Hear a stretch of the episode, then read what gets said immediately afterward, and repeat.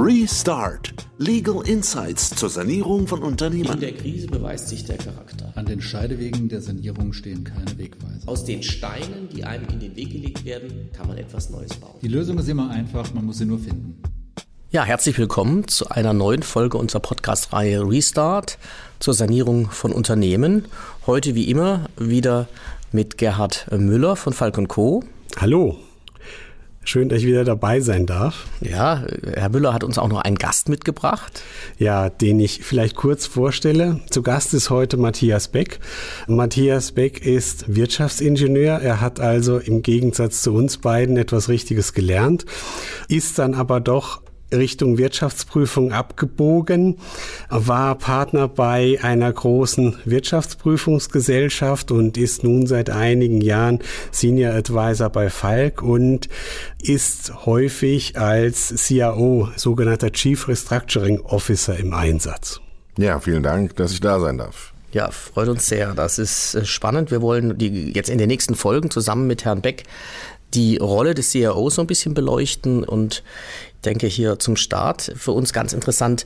Wie kommt denn der CIO zum Mandat oder andersrum das Mandat zum CIO? Wie sind denn die typischen Konstellationen? Ich könnte mir vorstellen, dass das den einen oder anderen da draußen interessiert. Ich denke, man muss zunächst unterscheiden, wie weit die Probleme vorangeschritten sind.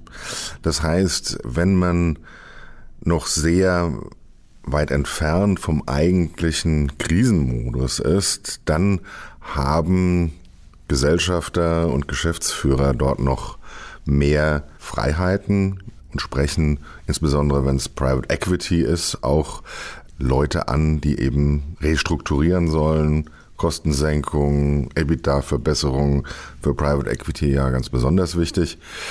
Wenn die Krise schon weiter fortgeschritten ist, dann kommen natürlich die Gläubiger in den Fahrersitz und andere Berater ins Unternehmen, also vielfach eben das klassische Sanierungsgutachten, was man kennt. Und das wird zunächst einmal erstellt, Sanierungsfahrplan, Maßnahmen. Und für die Umsetzung stellt sich dann die Frage, wer ist dort geeignet, das umzusetzen. Häufig, gerade in gesellschaftergeführten Unternehmen, geht man davon aus, dass es nicht der Gesellschafter, Geschäftsführer ist, sondern dass dort Hilfe gebraucht wird. Also, dass ich das verstehe, entweder, also wenn es der Gesellschafter ist, klassischerweise dann institutionelle Investoren, die das anstoßen, Genau. Kommt auch so ein klassischer Mittelständler dann mal auf einen CEO zu? Wahrscheinlich ist eher unüblich, ne? In, eher, in, der, in der, Konstellation. Also ja? eher unüblich. Ein Fremdgeschäftsführer zum Beispiel wird kaum auf die Idee kommen, sich selbst, wie er das empfinden würde, ersetzen äh, zu lassen, aus dem Spiel zu nehmen. Ein Gesellschafter, Geschäftsführer äh, letztlich noch weniger, weil ihm ja das Unternehmen auch noch gehört. Und er alles äh, kann. Und er besser, selbst, besser kann, ja, als, als, als äh, ja, ja, jemand Fremden. Und, schon immer äh, konnte. Und insofern ist dort die Erkenntnis ohne Druck eher aus sich selbst heraus weniger gegeben. Da kommt dann erst der Bankendruck, wenn die Krise so weit fortgeschritten ist, dass also ein Sanierungsgutachten kommt. Und da sind ja verschiedene Berater, also meistens der Sanierungsgutachtenersteller auf der einen Seite und wenn man es vernünftig macht, auch ein anwaltlicher Berater auf der anderen Seite, Insolvenzrechtsthemen etc. vorhanden.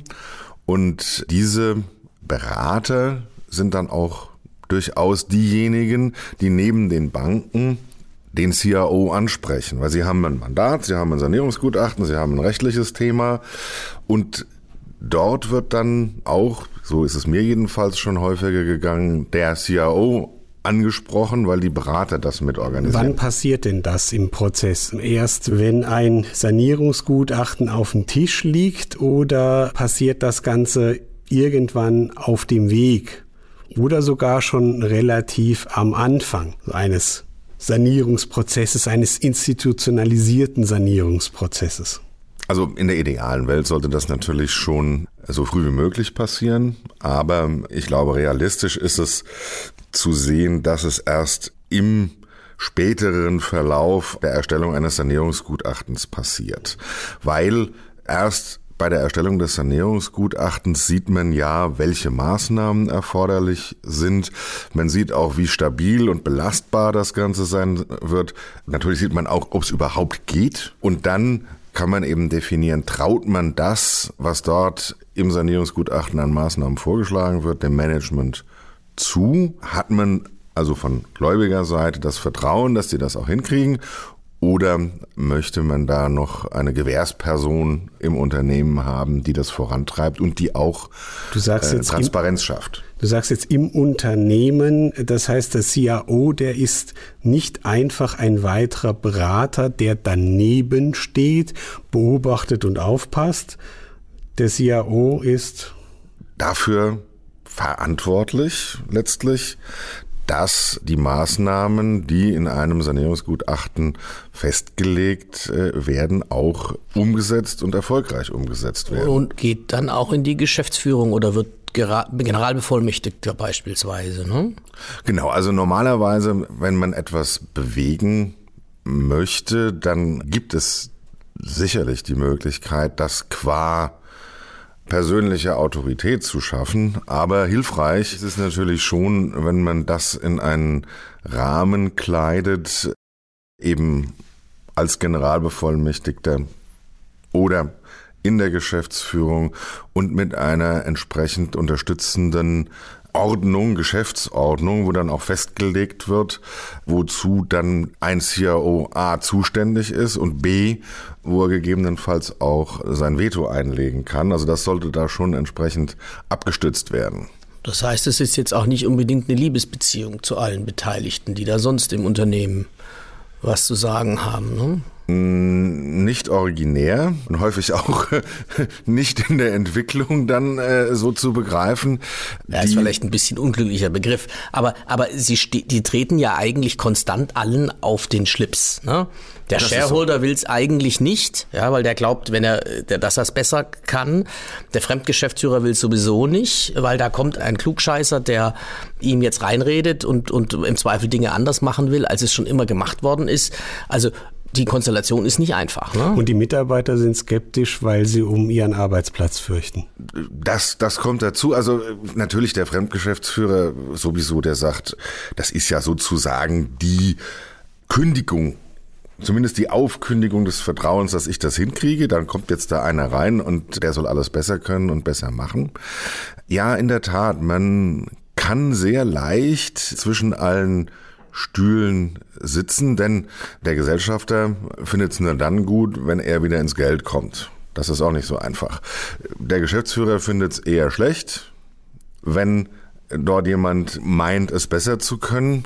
Bei den Mitarbeitern hingegen ist meine Erfahrung eher positiv, weil selbst wenn sie Bedenken haben, dass es einige den Job kosten könnte, sind doch viele sehr frustriert über das, was in der Vergangenheit gelaufen ist und sehen dann so ein CIO auch als Hoffnungsträger. Also die Mitarbeiter, Leute aus dem Unternehmen, die sind dann häufiger bereit, wenn man sie richtig behandelt und richtig auftritt und respektiert, zu unterstützen und zu helfen und einem auch die Informationen zu geben, die man braucht, als äh, Gesellschafter und Geschäftsführer. Auch die Gläubiger sind da nicht immer äh, sehr fröhlich, weil es kann ja eben auch passieren, dass eben der CIO hineinkommt und feststellen muss, ja, da haben wir ein Sanierungsgutachten, da hat sich auch jemand Gedanken gemacht, wo es hingehen soll, aber die Sache sieht doch deutlich schwieriger aus und deutlich schlechter aus, als man es so gesehen hat.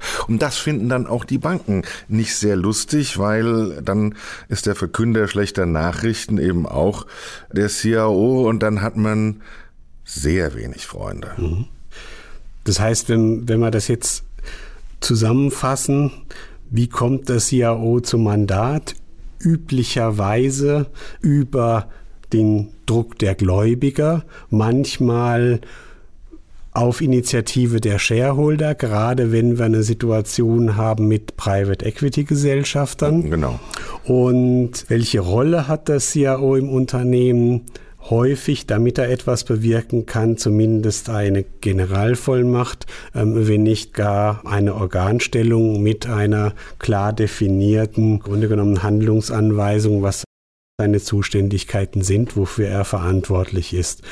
Ja, und ich denke, wie das dann in der Praxis aussieht, umgesetzt wird, das sehen wir dann vielleicht in der nächsten Folge. Genau, auf jeden Fall. Vielen Dank, Herr Beck. Also ich habe gelernt, der CRO ist ein Mensch mit wenig Freunden, ne? wie man heute sagt, ein Moff.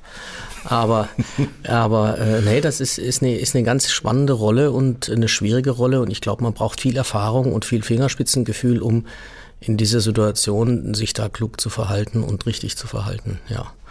Sehr spannend. Dann machen wir weiter mit in der nächsten Folge. Und vielen Dank, äh, Herr Müller, vielen Dank, Herr Beck. Sehr gerne. Schön, dass wir heute hier waren. Ja, danke.